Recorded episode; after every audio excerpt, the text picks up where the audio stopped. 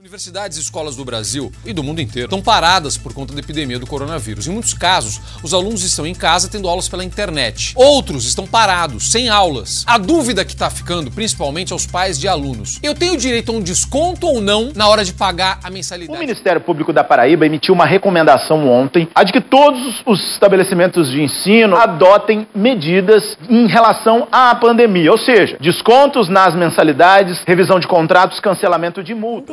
Filho nessa época de pandemia, os filhos estão acompanhando as aulas de casa, só que o valor da mensalidade continua o mesmo. E a gente recebe aqui na redação da CNN o secretário de Defesa ao Consumidor, Fernando Capês. Se os pais, os alunos não continuarem pagando as mensalidades, a escola não terá como arcar com os custos. Com o prolongamento da pandemia, o prazo que era inicial de retorno às atividades já está sendo postergado, já se fala em julho até setembro. Isso está provocando um agravamento na situação econômica dos pais. E eles estão tendo, reclamando muito. Escolas que se recusam simplesmente a conversar com os pais. E a gente tem o presidente do Sindicato dos Estabelecimentos de Ensino do Estado, Benjamin Ribeiro da Silva. Hoje eu recebi a pesquisa de inadimplência da escola particular. Hoje ela já está em 20%. Não tem nenhuma escola que tenha um lucro de 20%. A escola particular ela não tem nenhum meio de subsistência a não ser o pagamento da mensalidade escolar. Tá, tudo bom, Lucas, Daniel? Tá tranquilo, professor. São alunos de direito? Somos, estamos no oitavo período, quase terminando. Terminar a pandemia, a gente está se formando. Ah, que bacana. Uhum. Muito bem. então vamos começar.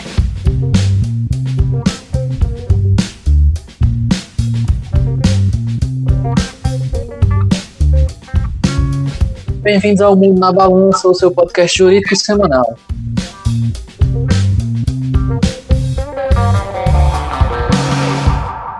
Hoje a gente vai dar início a uma série de quatro episódios sobre direito à educação em meio à pandemia do coronavírus. E como convidada, para o nosso primeiro episódio temos a advogada Glaucia Jacob. Glaucia, você pode se apresentar, por favor, falar do currículo? Pois não, Bruno. Boa tarde, boa noite a todos que nos ouvem. Uh, cumprimento também o Lucas, o Daniel, que estão aqui conosco. Eu sou Glaucia Jacob, é, sou formada em Direito pela Universidade Estadual da Paraíba, também tenho minha pós-graduação, meu mestrado pela UEPB é, e atuo e atuei, né? Atuei e atuo muito na área do direito do consumidor. Né? Por 10 anos eu estive à frente do PROCON municipal aqui da cidade, participei do Conselho Municipal de Defesa do Direito do Consumidor também, e atualmente eu também componho o Conselho da OAB aqui na nossa cidade de Campina Grande. Então a gente vê que tem propriedade para falar do assunto, então vamos dar início. Como o Glaucio falou, a gente está acompanhado de Lucas, que vai ser meu par hoje na apresentação do programa, e Daniel na gravação, como sempre. Então vamos começar, né? O tema de hoje a gente vai falar sobre o direito do consumidor e o acesso à educação. Por que esse tema? Durante essa época de pandemia, aconteceu de pais e também de alunos geral de usuários do sistema de educação entrarem na justiça solicitando diminuição do pagamento de mensalidade de escolas e universidades particulares, argumentando que as, essas escolas teriam menos gastos com energia, água, manutenção e as pessoas que usufruem desse serviço teriam menor capacidade financeira dada a pandemia, desempregada ou com menos recursos. E aí a gente se vê num dilema, porque o contrato firmado entre a, o usuário de serviço e quem oferece o serviço explicita qual deveria ser o pagamento e as pessoas que estão utilizando o serviço solicitam a diminuição. Então, vários estados como Paraná, o Pará, Rio de Janeiro já tiveram ações nesse sentido, da diminuição do pagamento. E a nossa pergunta é, Glauci, é lícito? Opa, vamos lá. Então, olha, bem direto, né, Bruno? Uma coisa. É, primeiro, a gente destacar que, de fato, é muito importante o diálogo nesse momento. E é muito, é muito importante também que a academia, a universidade, ela, ela esteja de fato nesse debate. É muito importante que todos os pesquisadores e que os profissionais de todos os espaços possam uh, refletir. Por quê? Porque não há de fato referência, pelo menos nos últimos anos, pelo menos nos últimos 100 anos, né, a gente não tem é, um fato é, dessa proporção. Então, é importante que a gente esteja, inclusive, acompanhando mesmo as experiências, as experiências de outros países para tentar viabilizar caminhos mais interessantes para a solução dos conflitos das mais diversas áreas. E aqui um conflito ah, certamente no campo do direito, né, do direito do consumidor. Então, em primeiro lugar, é, eu queria dizer que eu confio e acredito muito na nossa legislação de defesa do consumidor. O nosso Código de Defesa do Consumidor, que é de 1990, escrito naquela época, por ser uma legislação ah, de caráter principiológico, quer dizer, uma legislação que pondera bastante é, essa, essa ideia de objetivos, essa ideia, essa proposta de uma política nacional das relações de consumo. Então, ela é, é uma legislação muito capaz para os nossos inúmeros problemas nas relações de consumo. Veja com relação, por exemplo, especificamente à questão de contratos. É o Código de Defesa do Consumidor que vai, de certa forma, até indicar para o nosso Código Civil atual algumas orientações relativas a contrato, como princípios importantes da nossa ordem jurídica atual, que é o princípio da boa-fé, o princípio ah, da função social dos contratos. Veja que o nosso Código de Defesa do Consumidor, lá em 90 mesmo, já destaca um aspecto absolutamente importante e interessante para esse momento, que é o quê? O direito à revisão contratual. Antes dessa, desse indicativo, era comum que nós compreendêssemos o seguinte: que lei faz ordem entre as partes e que, portanto, não haveria nenhuma possibilidade de discussão e de modificação de cláusulas contratuais, uma vez aceitas pelas partes é o Código de Defesa do Consumidor, que vai considerar exatamente aspectos como a vulnerabilidade do consumidor, para compreender que, mesmo estando pronto e assinado, é preciso identificar e compreender também essa questão da, da, do contrato de adesão e, portanto, em alguns momentos seria possível a modificação ou revisão. A modificação, por exemplo, em situação de cláusula abusiva e a revisão quando em razão de fato superveniente que coloque esse contrato ou esse consumidor em condição de desequilíbrio, ou seja, de impossibilidade de pagamento. Então, veja, em 1990, nós temos já essa consideração do código, esse direito básico do consumidor à revisão contratual. E aí chegamos nesse momento. O que é esse momento, se não de fato um fato superveniente? Porque não houve a preparação, não houve articulação, não houve um planejamento para a gente chegar a esse estágio, a um estágio de pandemia, que de fato tem influenciado aí nas relações de consumo. Então, o código já oferece essa oportunidade, já oferece esse direito. É direito básico do consumidor a revisão em razão de fato superveniente. Ok, estou vendo aqui o lado do consumidor, né? Então, vendo essa questão da vulnerabilidade e considerando que, na maioria das vezes, esses contratos eles são pré-elaborados, então já há esse direito à revisão. Mas numa situação como essa, a gente tem que ponderar também, de forma muito séria, de forma muito comprometida, algo que o Código também coloca lá no seu início, já, lá no seu artigo 4 quando trata da Política Nacional das Relações de Consumo. Esse dispositivo, ele traz como objetivos dessa política exatamente o quê? A, o, tem como objetivo a harmonia e o equilíbrio nas relações de consumo. É nesse momento, então, que a gente vai considerar que o melhor, sem dúvida nenhuma, nesse instante, é certamente o diálogo entre as partes. As partes elas precisam considerar as condições desse contrato.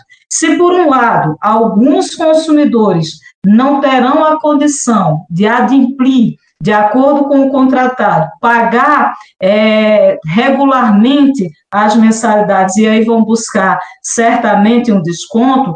Por outro lado, também é preciso ver a situação de alguns fornecedores que estão tentando, de alguma forma, é, oferecer o, o, serviço de educação, serviço contratado. Bruno, Lucas, Daniel, eu quero deixar muito claro que quando a gente trata de educação, quando a gente trata de saúde, quando a gente trata de serviços essenciais, por mais que haja uma, uma, um, um envolvimento do mercado, e nós sabemos que em determinado período esses serviços deixaram de ser prestados diretamente pelo Estado e muitos deles passaram a ser prestados por concessionária de serviços públicos. É o caso da saúde, quando a gente trata de plano de saúde, é o caso da educação, quando a gente tem de fato, algumas instituições de ensino particulares. Então, deixar claro que é um serviço diferenciado. Ainda assim, cabe o Código de Defesa do Consumidor, que tutela essas relações. Então, aqui nós vamos ter a situação de fornecedores que não estão podendo prestar o serviço de acordo com o contratado. Então, é preciso considerar aí os dois lados.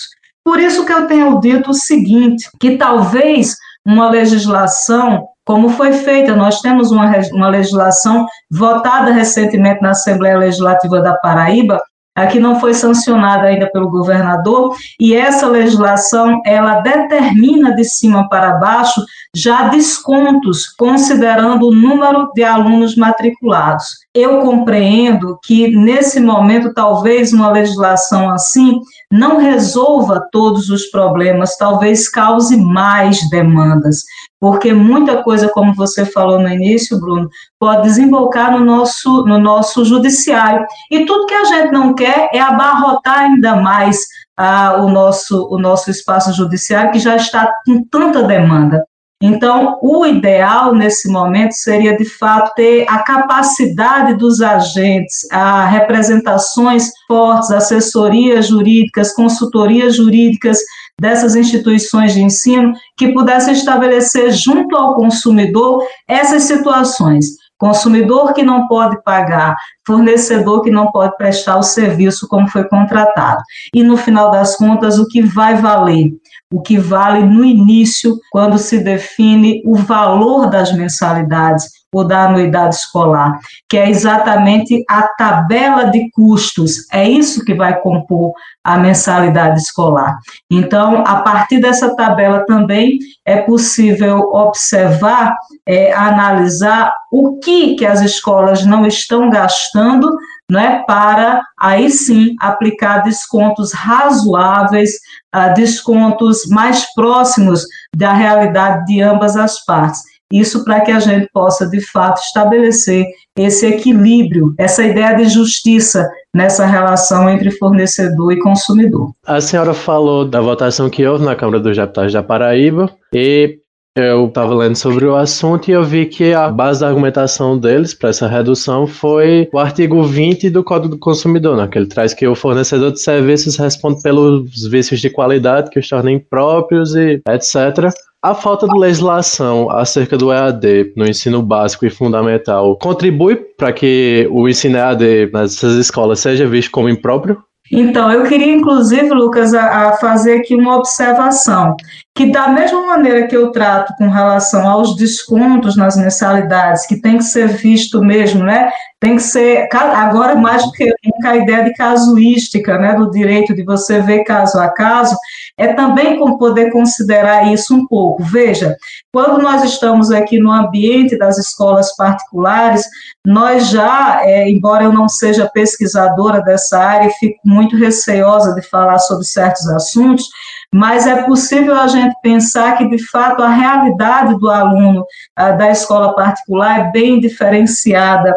Então, o acesso, por exemplo, a certos, a, a certos equipamentos, instrumentos tecnológicos que viabilizem de alguma forma a aula, é, pode até acontecer. Veja no espaço, por exemplo, dos alunos do direito, né? Já é uma coisa muito comum é, a videoaula. A boa parte dos nossos alunos é, projetam aí, né? Tem perspectiva de concurso e a gente sabe que há, há, um grande espaço né, nessa, nessa, nessa história dos cursos online, das aulas, enfim. É diferente, Lucas, quando a gente trata da criança. Ensino infantil é, por meio da rede de computadores, alfabetização é, por essa via é, eu acredito, né, repito que não sou ah, dessa área, não pesquiso e, e, respeito, obviamente, os posicionamentos, mas é, é uma coisa, é, um, é, é fora um pouco da realidade pensar uma alfabetização nesse sistema. A gente vai ver que muito mais a, a, os pais vão colaborar nesse processo. Então, pensar por aí. Por exemplo, aí eu já concordo que a questão do ensino infantil é, deve ser é, deixado mesmo a critério ah, dos pais dessa decisão, e aí uma um possível, inclusive, rompimento do contrato, com devolução de, de, mensalidades eventualmente pagas antecipadamente, é possível também. Mas veja, se há condição, se há um esforço da, da escola, um esforço da instituição em conferir, de certa maneira, uh, um serviço, né, um acompanhamento do estudante, observadas essas condições né, de acompanhamento também, ok, então está tendo um esforço na prestação desse serviço. Aí a gente vai considerar que os profissionais estão envolvidos, né, professores, supervisores, pedagogos, psicopedagogos, a, a, essa equipe ela vai estar tá em trabalho, a gente sabe que isso está acontecendo. Então, isso faz parte também é, da planilha de custos da escola.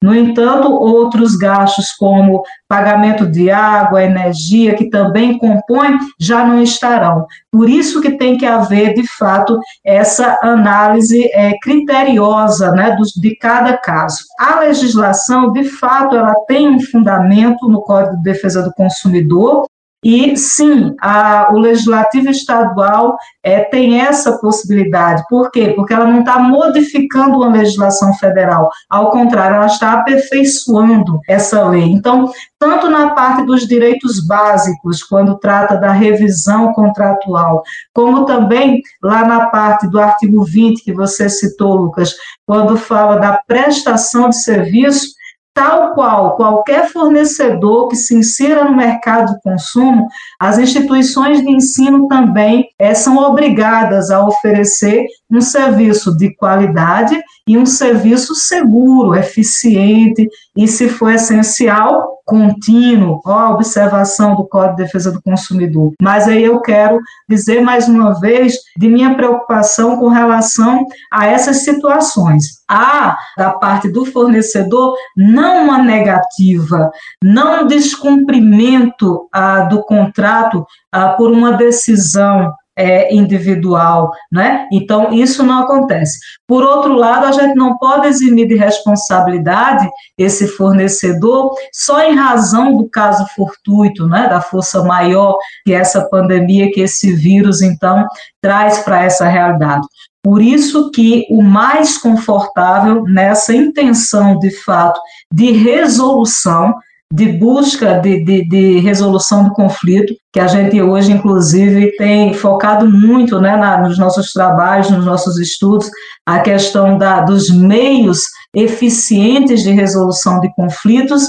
Então, talvez essa, esse meio não seja, é, de fato, o judiciário. Talvez esse meio não seja de fato uma legislação apenas, e sim o comprometimento e a disposição dessas partes em dialogarem e buscarem soluções que de fato tragam esse conforto para ambas as partes. Eu acho que seria o ideal. Com certeza, doutora, também vejo na conciliação, né, na mediação, uma, uma melhor forma de solucionar conflitos, mas teve uma parte da sua fala que me intrigou, que foi quando a senhora falou de quebra de contrato. É, no caso de, da quebra de contrato, os pais ainda iriam exigir da escola é, a execução dos serviços sem qualquer custo adicional? É, aí o seguinte, a situação é, você tem, a, da parte da escola, é, a gente pode considerar que houve uma oferta, né? quando a gente pega lá o artigo 30 do Código de Defesa do Consumidor, é, foi feita uma oferta, foi apresentada uma proposta aos pais de como seria a realização daquele serviço. No Código de Defesa do Consumidor, a gente tem essa premissa, né, lá no artigo 30, que diz tudo que for colocado, tudo que for dito, mesmo não estando previsto no contrato, é oferta e aí vincula, ou seja, obriga o fornecedor que a fizer veicular. Essa é a questão. E aí, quando eu falava da questão do fornecedor ah, não querer, né, porque no artigo 35 diz o seguinte: se o fornecedor se recusar ao cumprimento da oferta. Não é o caso. Não é uma situação em que há recusa, porque não há escolha entre realizar da forma como havia sido previsto lá atrás, né, no início, na parte contratual ou pré-contratual, a oferta é a fase pré-contratual e posterior. Então, não há esse ambiente é, de escolher se vai cumprir ou não a, a, oferta tal qual ela foi colocada, né? Então, não sendo essa situação, é, a gente vai ter que considerar. O consumidor não vai poder, por exemplo, também aí exigir o cumprimento forçado da oferta. Exigir o cumprimento forçado dessa oferta nesse momento seria colocar em risco as próprias crianças e os adolescentes. Então, há uma impossibilidade. Havendo essa impossibilidade do cumprimento do contrato da forma como ele foi ajustado, é onde entra, de fato, né, Lucas, esse ambiente mesmo de negociação, de conciliação e de viabilização de um acordo justo para os dois lados. Então, nessa situação, por exemplo, do ensino infantil, Lucas, é que eu chamo a atenção, porque ah, eu acredito que seja bem diferenciada, por exemplo, da turma que está ali ah, no ensino médio. Né? E a gente nem fez ainda essa discussão né, de como é injusto aqueles que estão sem acesso e que ainda assim uma, uma orientação do governo, né? busque uma forma, isso a propaganda do governo está colocando, busque uma forma, porque o Enem vai acontecer, né? o que é bastante injusto. Mas colocando aí a criança do ensino infantil e a, a, o adolescente do médio, então é uma realidade muito diferente o nível de conhecimento, as ferramentas né, para esse processo, elas são muito diferenciadas. E aí, se ah, os pais decidirem de fato é, de não ah, terem essa condição de acompanhar, ou essa condição é, de, de, de, da criança participar da forma como a escola escolheu ou impôs, né, que a gente não sabe a situação também, se é pela escolha, é, se é pela decisão é, de um coletivo ou se é por determinação. Então, se há uma determinação, é complicado nessa questão. Então, eu acho que é possível sim discutir rescisão sem ônus para os pais e, se ah, houver pagamento antecipado, reembolso dos valores ah, pagos antecipadamente.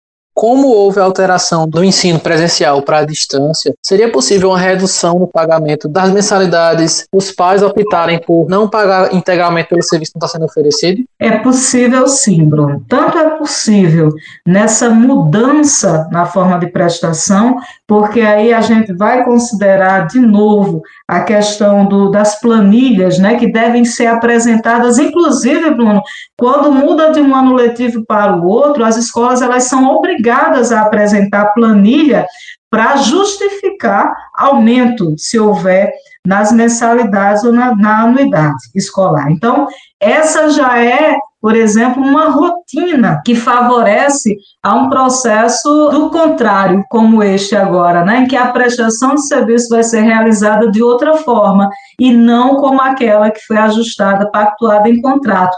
Sendo assim, é possível considerar essa planilha e sim justificar uma redução. É, o que a gente também tem que levar em consideração é que é, esse desconto geral é, ele pode também não ser muito justo, porque há pais, há responsáveis que ah, podem manter o pagamento de suas mensalidades e ajustarem, por exemplo, com a escola, que essas aulas possam ser realizadas, esse conteúdo, essa, essa atividade, esse processo, ser realizado pós-pandemia. É também uma situação. Você vê, então, que qualquer medida, isso no meu pensamento, Qualquer medida geral e para todos os cantos do país, por exemplo, talvez não seja algo interessante. Por quê? Porque é preciso considerar cada realidade. Então, por exemplo, o desconto ah, de cima para baixo, por exemplo, para todas as escolas,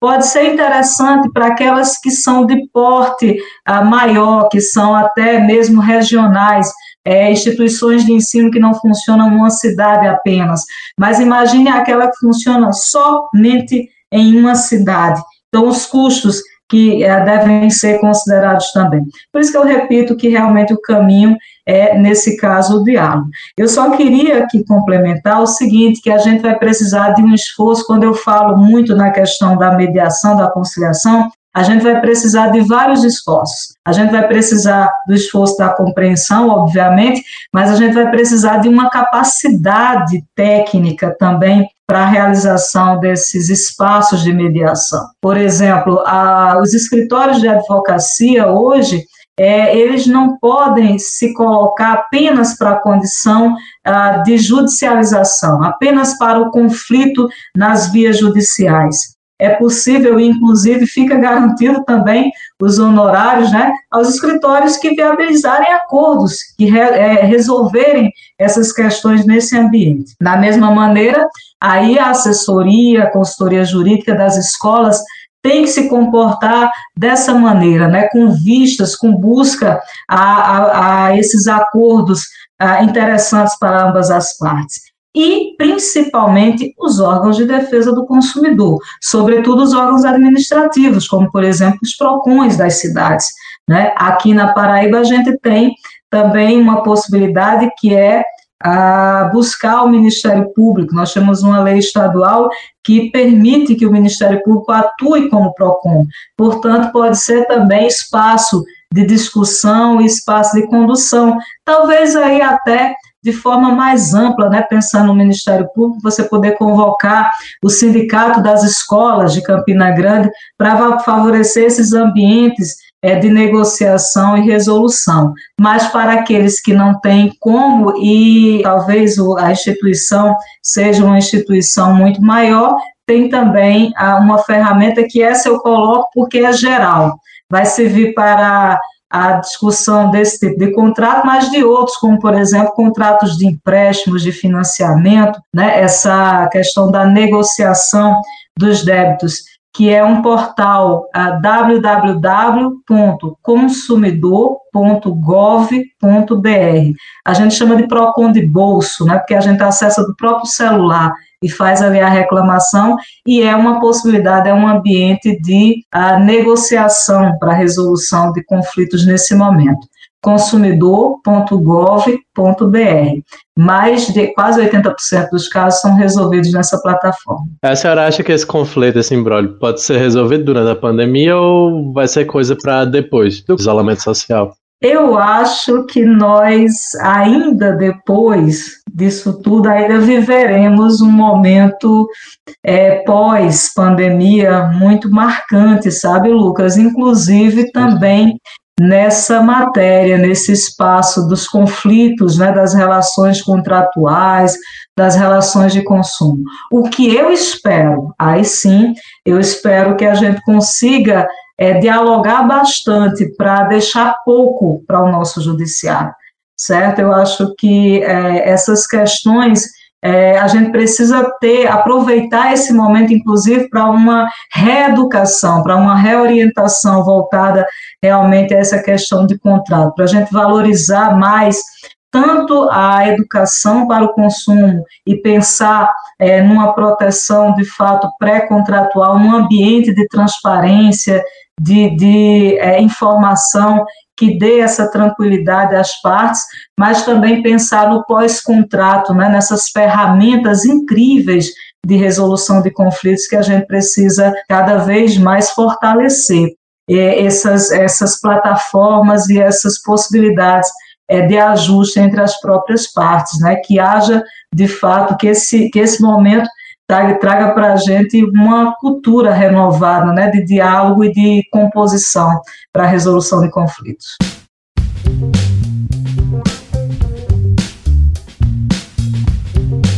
Glaucia, queria agradecer a você em nome do programa do Mundo na Balança pela disponibilidade e pelos ensinamentos. Eu acredito que todo mundo aprendeu demais aqui e está satisfeito com as respostas, principalmente com ações que a gente está meio perdido, porque é uma coisa, como você disse, que é uma, uma coisa nova para todo mundo, essa pandemia. Agradecer pela presença e pela disponibilidade. Ah, obrigada, obrigada, Bruno. A gente tem é, é muito prazer em conversar sobre esses assuntos, em conversar também sobre direitos dos idosos. Contem conosco, certo? Sempre que precisarem, podem entrar em contato. Muito obrigada e prazer por esse momento. Até a próxima. Até a próxima, Glaucia. Agradecer ao Sintab, que é nosso apoiador, e agradecer a Renato, nosso editor. E é isso, esse foi mais um episódio do Mundo na Balança. Até o próximo episódio da série de educação. E valeu!